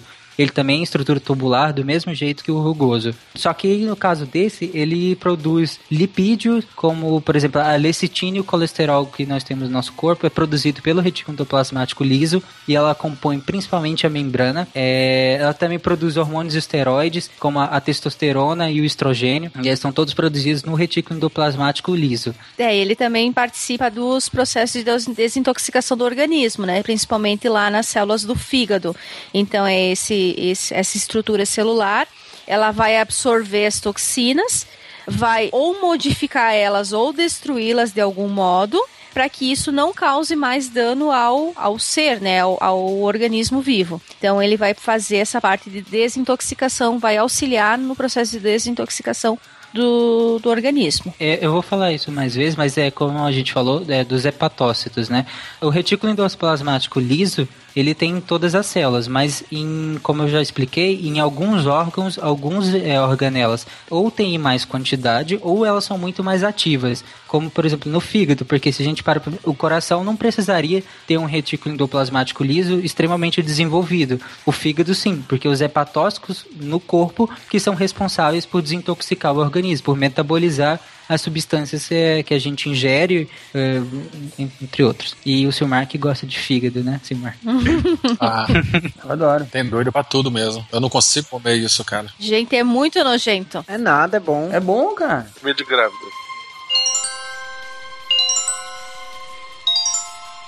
Os lisossomos são bolsas membranosas também, que ele contém enzimas que a função é digerir substâncias orgânicas, né? E aí, no caso, fazer a digestão intracelular. Aquelas substâncias que a gente falou lá em cima que entram através da invaginação da membrana, não é isso? Invaginação. Invaginação, é. Essa mesmo. Aí o cara tá rindo, eu tô vendo ele ficando vermelho e sem graça.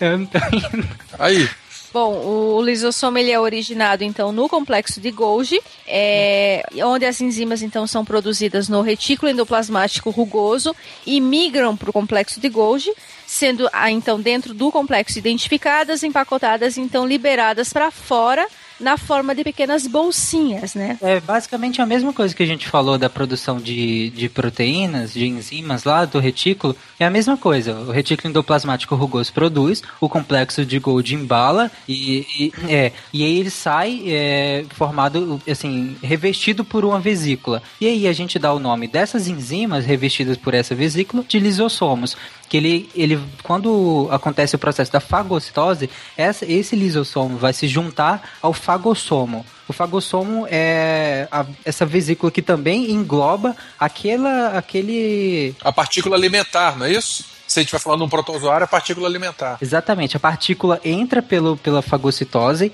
forma o fagossomo, que é uma parte da membrana que envolve essa partícula, e aí vem o, o, o lisossomo e se junta a esse fagossomo. Quando ele se junta ao fagossomo, a gente chama de vacúolo digestivo, que lá dentro que vai acontecer a digestão dessa partícula. Na digestão, o que, como eu já falei antes, o que dá para a célula aproveitar, ela aproveita. Por exemplo, se ela se tiver aminoácidos ali, é, glicose, entre outras coisas, ele vai liberar isso no citoplasma para reaproveitar. O que não dá, ele vai ser exocitado. Aí vai formar um, um, no- uma nova, um novo vacúolo e vai ser exocitado. E aí a gente chama essa exocitose mais especificamente de plasmocitose. Mas eles saem empilhadinho, Por quê? uma em cima da outra. Ai. Nossa. Ai, meu Deus. Meus erros.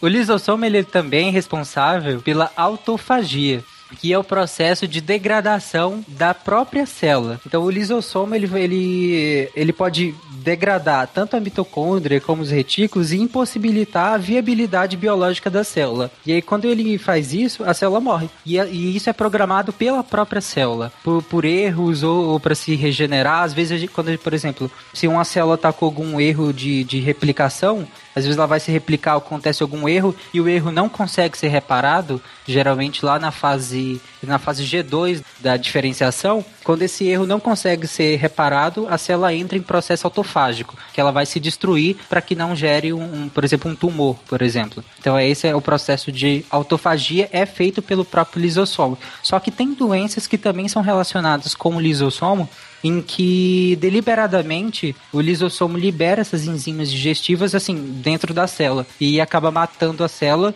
sem essa ordem interna da própria célula.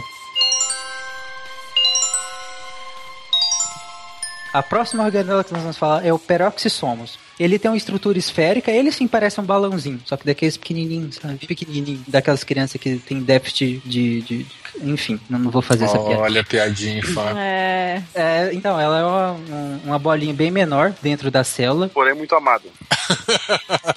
Porém, muito amada, isso mesmo. Ele é diferente, mas ele é muito amado. Ele é muito mais abundante nas células do- dos hepatócitos, né? Nos hepatócitos, até pela própria função dela. Porque ela contém, principalmente, ela contém outras, mas a, a principal enzima dela é a catalase. Que ela converte o peróxido de hidrogênio, que é o H2O2, em água e gás oxigênio, o O2. Então, assim, ela, ela pega o peróxido e quebra ele em água e oxigênio. E ela faz isso porque o peróxido é tóxico para as células. Se acumulado dentro das células, pode degradar a própria célula. Então, ela destoxifica ah, substâncias, que é a função do fígado. Por isso que ela é mais abundante nos hepatócitos. E a água oxigenada, ela é formada né, pelo próprio corpo, geralmente da degradação de gorduras e aminoácidos. Água oxigenada é mais frequente em loiras? Hum, Não. Ele tava aguardando essa, galera. O Christian tava nessa gravação, eu nem lembrava disso. Tava se segurando até agora pra usar isso aí. Enfim, chegamos na mitocôndria, né? A mitocôndria, não posso dizer que é a principal organela, né? Porque todas elas são importantes, mas a mitocôndria ela vai produzir energia. E ela produz energia para toda a atividade celular, né? E ela faz isso através da respiração celular. Essa organela ela foi descoberta lá em meados do século XIX, mas somente em 1890 ela foi demonstrada de modo incontestável que nós tínhamos então mitocôndrias no citoplasma celular. Elas são delimitadas por membranas também. Ela tem uma membrana própria, elas são duas, né? Uma membrana externa e uma membrana mais interna que se invagina nela. Ó. Já era. Milhões de piadas. Eu tô rindo porque vocês estão rindo. Então, a membrana externa ela é lisa e, e a interna ela possui essas pregas, né? Que aí a gente vai chamar de cristas mitocondriais. Só melhora. Só melhora. Esse povo tem uma mente muito fértil. Temos todos 14 anos de idade. É. A interna possui essas pregas que são chamadas de cristas mitocondriais. Christian. Não. Cristas, não Christians. A cavidade interna da- das mitocôndrias, né, ela é preenchida por um fluido denominado de matriz mitocondrial, que é onde estão presentes as enzimas, o DNA, o RNA, é, ribossomos também, é, e várias substâncias que são necessárias para fabricar as proteínas que ela precisa. Na mitocôndria ocorre o processo de respiração celular, que é o processo em que a gente ele, ela pega moléculas orgânicas como a glicose, que é o mais comum, quebra a, a glicose e por fim ela vai conseguir energia. E essa energia ela é armazenada e, e usada na forma de ATP, que é a adenosina trifosfato. A produção de energia da mitocôndria, ela começa, ela tem basicamente duas grandes fases, que é a glicólise e o próprio ciclo de Krebs, né? Ou o ciclo do ácido cítrico. São essas as duas dois grandes ciclos na produção de energia. No final dos dois, espera-se que produza 38 ATPs, que é o que é, o que espera-se que produza a cada final desses dois ciclos. É de um ciclo só, mas que é de- de- dividido em duas partes. A primeira parte, como eu falei, é a glicólise. A glicólise, como o nome fala, é quebrar a molécula de glicose. A molécula de glicose ela é C6H12O6. É, quando quebrada, ela vai ficar com três carbonos, né? E que a gente é, a molécula de glicose tem seis e aí na glicólise ela vai ser quebrada em três carbonos. Essa molécula com três carbonos vai ser chamada de ácido pirúvico, que e isso vai acontecer fora da mitocôndria. Deu pra escutar o Marcelo se segurando agora, cara. Tô tentando. Eu me contorci aqui na cadeira. Então, essa formação do ácido pirúvico pela glicólise, ela, ela é feita fora da mitocôndria ainda. Então, o, o que vai entrar na mitocôndria nem é o ácido pirúvico. Antes dele entrar, ele ainda vai perder Ele leva, um dos... ele leva pra jantar, ele paga cinema. É, tipo isso. Então, nessa quebra, ela já vai liberar dois ATPs. E é interessante a gente falar, por exemplo, que ne- nessa primeira, ela pode ser feita em anaerobirose, biose, que é na ausência de, de oxigênio. Essa primeira fase. Por isso que ela libera tão pouco ATP. Só libera dois ATPs. Mas a próxima fase, ela necessariamente precisa ser em aerobiose, que é na presença de oxigênio. E é por isso que ele vai liberar muito mais ATPs, porque ele usa o oxigênio para oxidar. É, no caso, os compostos que vão entrar no próximo ciclo. Então, como eu estava falando, o ácido pirúvico ele não entra diretamente no ciclo. Ele ainda vai precisar ser quebrado.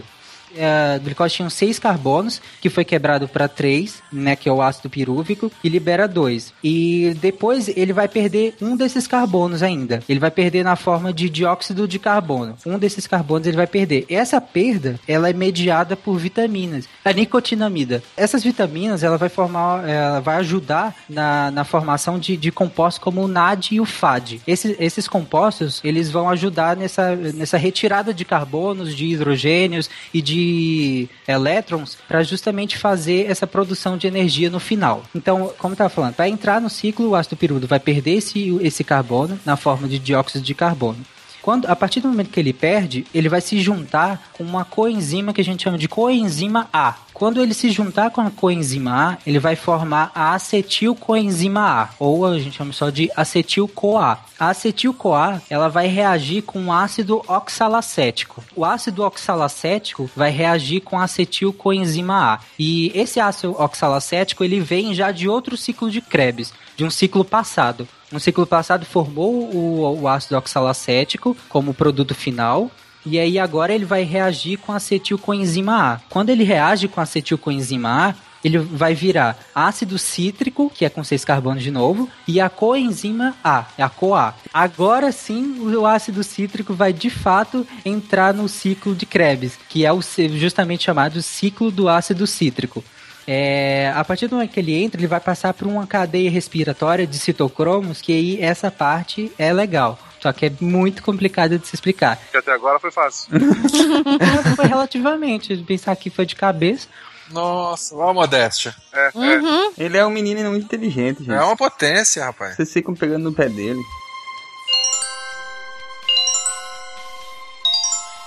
Mas é sério, a parte do, da cadeia respiratória ela é mais complicada porque envolve vários citocromos e ele vai passando por esses citocromos, vai perdendo elétrons, vai perdendo hidrogênios e aí nessas perdas ele vai formando os ATPs.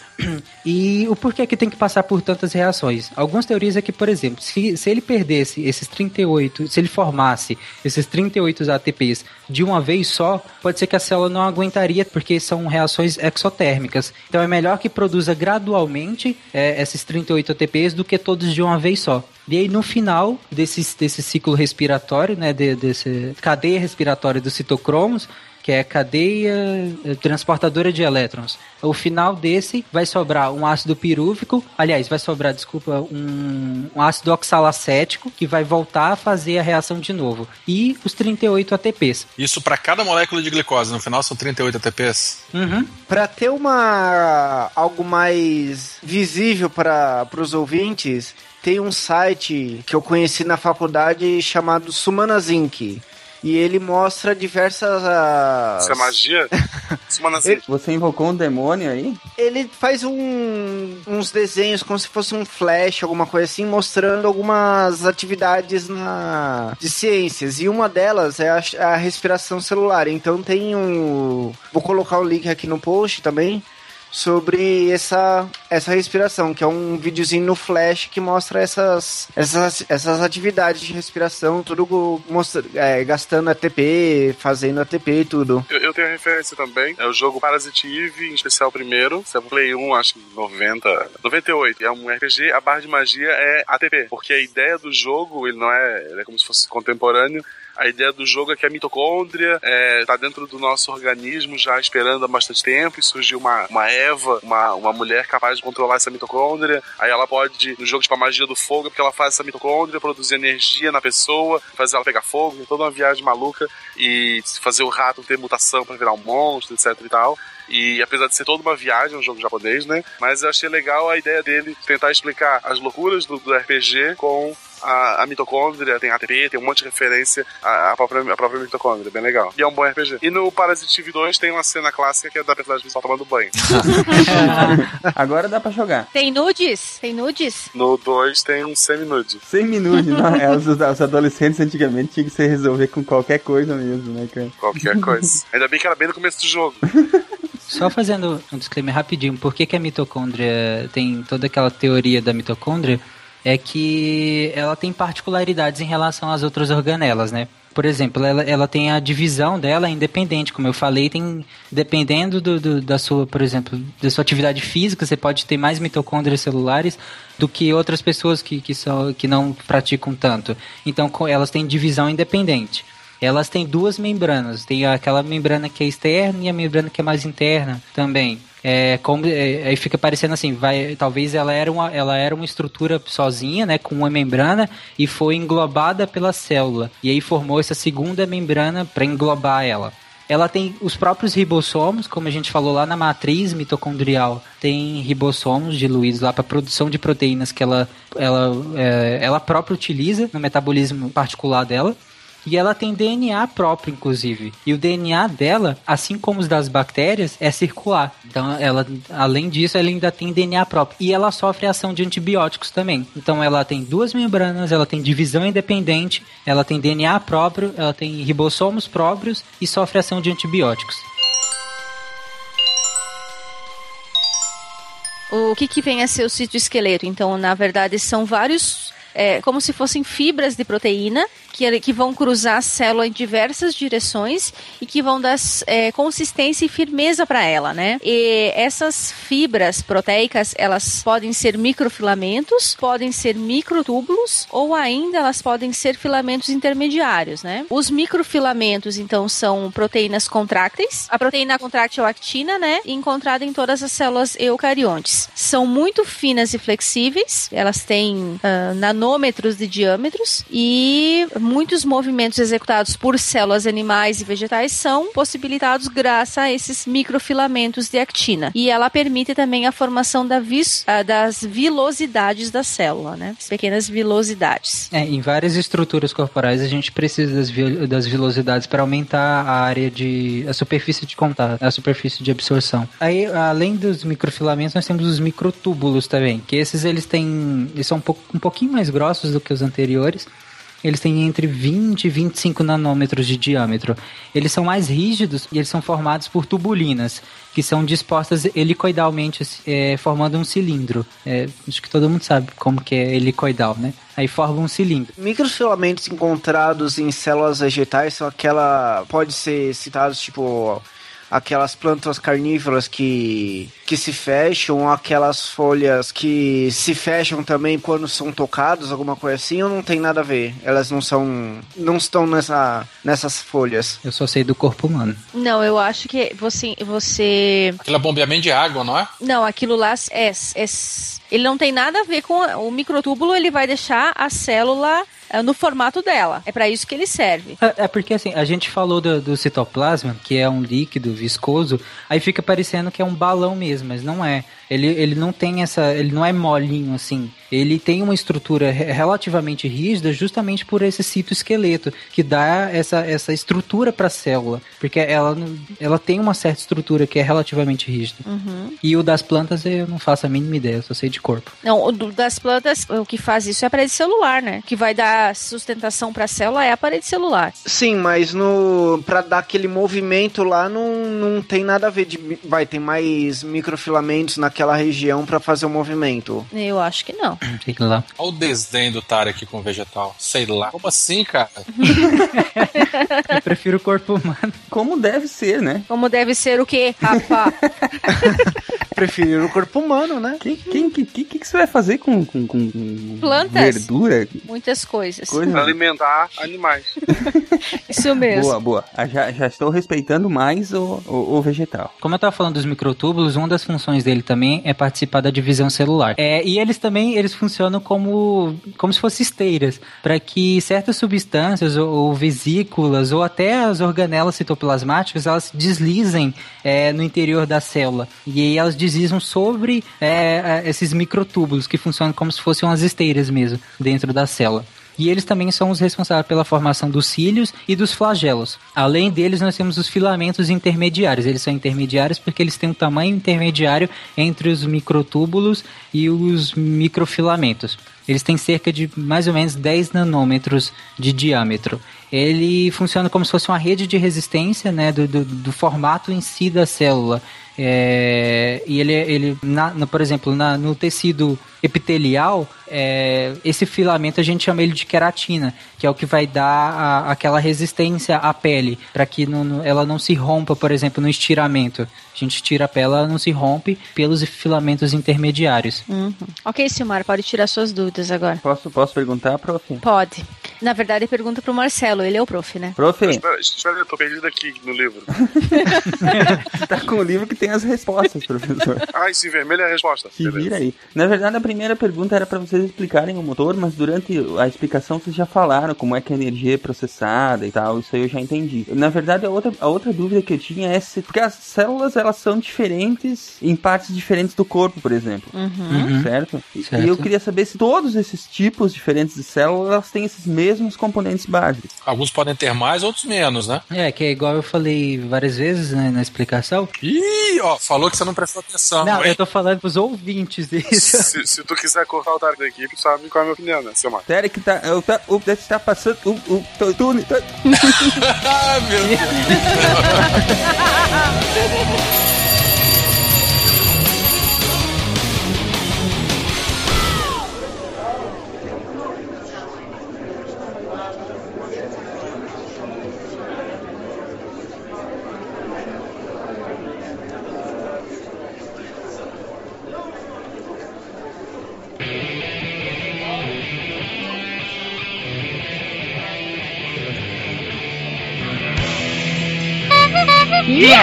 You have new mail. Muito bem, amigos do Pause, bem-vindos ao mural de recados da nossa sessão de e-mails e feedbacks do SciCast. Aqui comigo está a Juliana. Diz oi, Juliana. Oi, Juliana. Não era, não era Todo mundo com essas piadinhas, né? Você acha muito engraçadinho, muito engraçadinho. né? Ah, poxa, tem que fazer uma piadinha, né? Claro, né? Senão seria o SciCast. É, exatamente.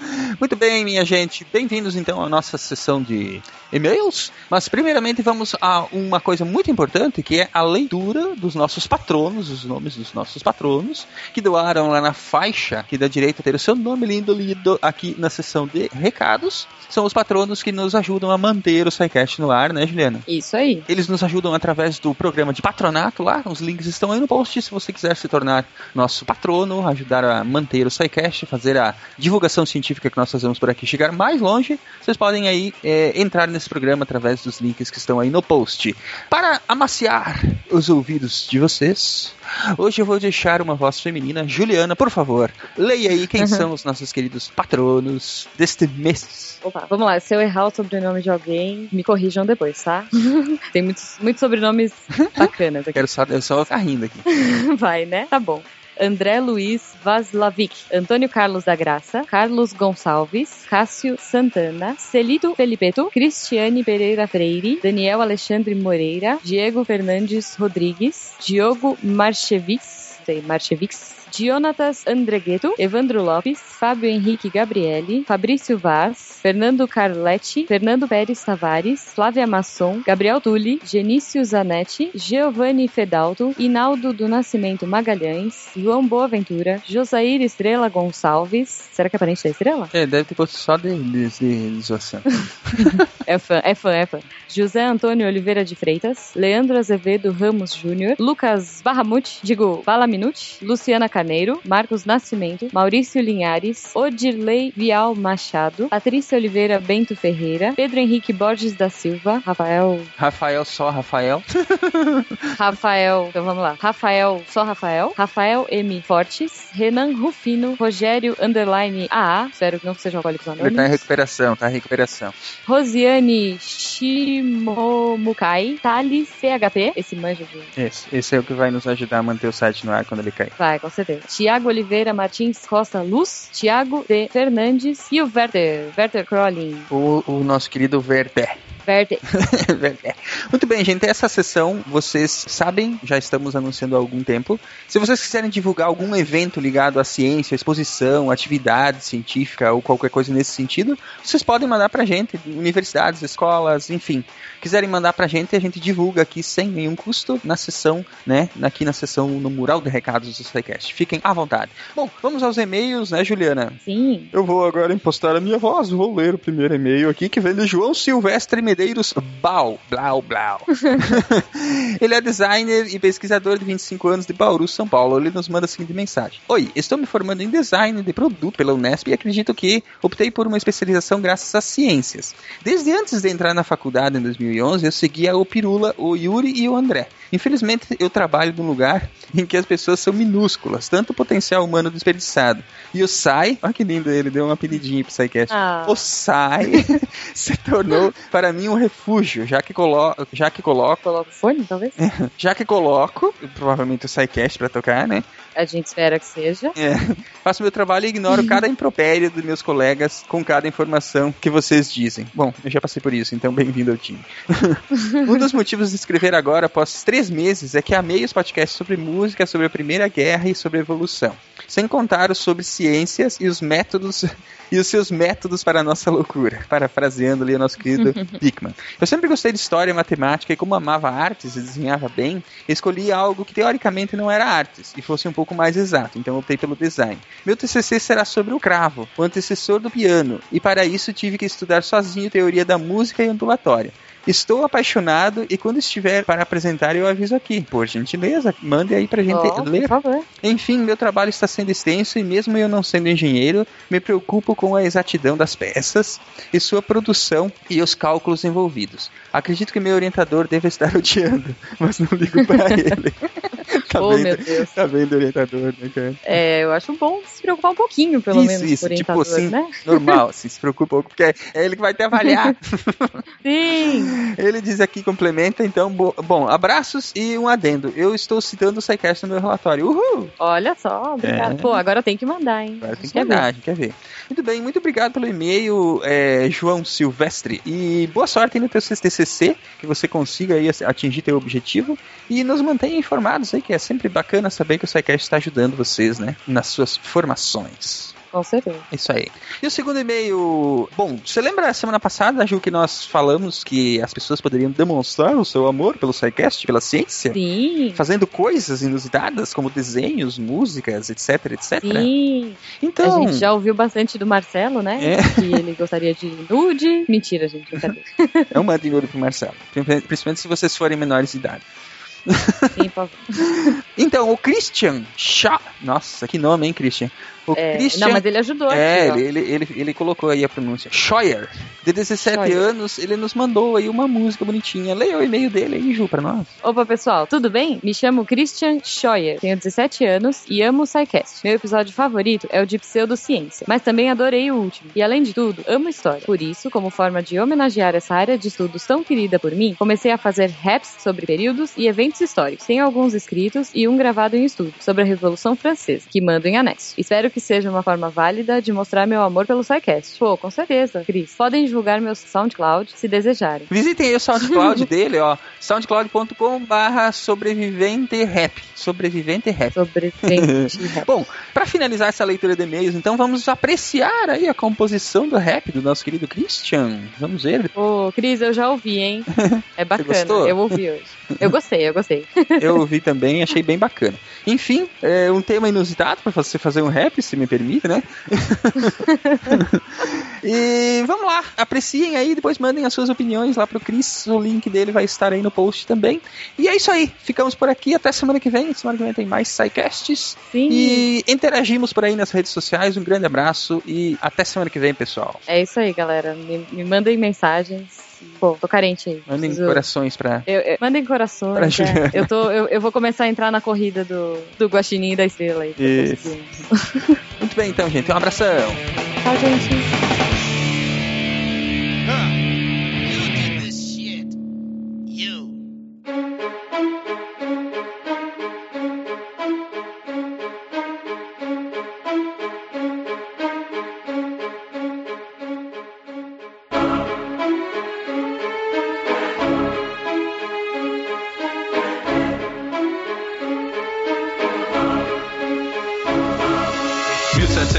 1789 começa a revolução. O povo com dificuldades fez transformação.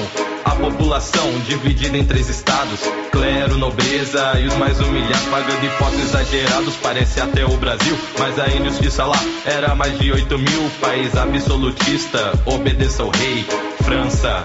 Agora eu já sei, sociedade francesa hierarquizada. No topo estava o clã, instituição organizada. Abaixo a nobreza, ricos e burgueses, todos sustentados pelos pobres camponeses. Reis eram como deuses, controlavam todo o país. Religião, economia, até justiça, ele que diz. Se você não concordasse, fosse pra outro lugar. Pois o teu rei vai te castigar. França, monarquia na veia. França, guilhotina ou cadeia. França, liberté, fraternité. França, tá faltando igualité. França, monarquia na veia. França, guilhotina ou cadeia. França, liberté, fraternité. França, tá faltando igualité. O povo foi às ruas derrubar a Bastilha, que era a prisão de quem não aderia à monarquia de Luís XVI, que foi na França o último dos reis. Depois de muito humilhado, o povo conquista esse poder, o poder de escolha, o poder de eleger. Mas quer saber? O rei tentou fugir com sua família e largar o seu país, mas a raiz da nobreza foi capturada e em 93 cabeça guilhotinada. A democracia formada após a revolução, jacobinos e girondinos entram em discussão. Jacobinos, camponeses e baixos burgueses queriam a voz do povo e melhoras para eles. Já girondinos, nobres e ricos, conservadores de estado interino. França, monarquia na veia. França, guilhotina ou cadeia. França, liberté, fraternité. França, tá faltando igualité. França, monarquia na veia. França, guilhotina ou cadeia. França, liberté, fraternité. França, tá faltando igualité. Com o fim do absolutismo veio o fim da realeza. Autonomia do povo e direitos com certeza.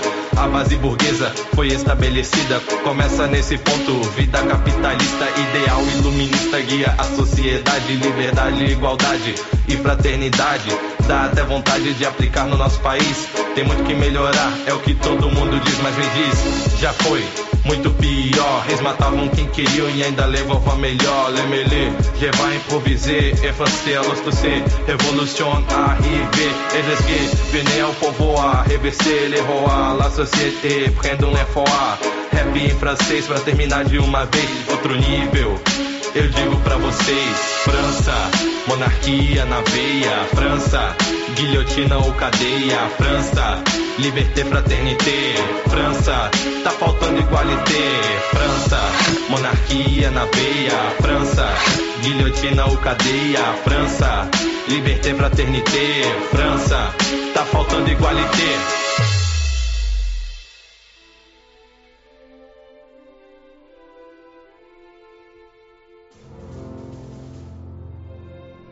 Se a ciência não for divertida, então alguma coisa é errada. Tem que ser divertida, a coisa mais divertida que tem é a ciência.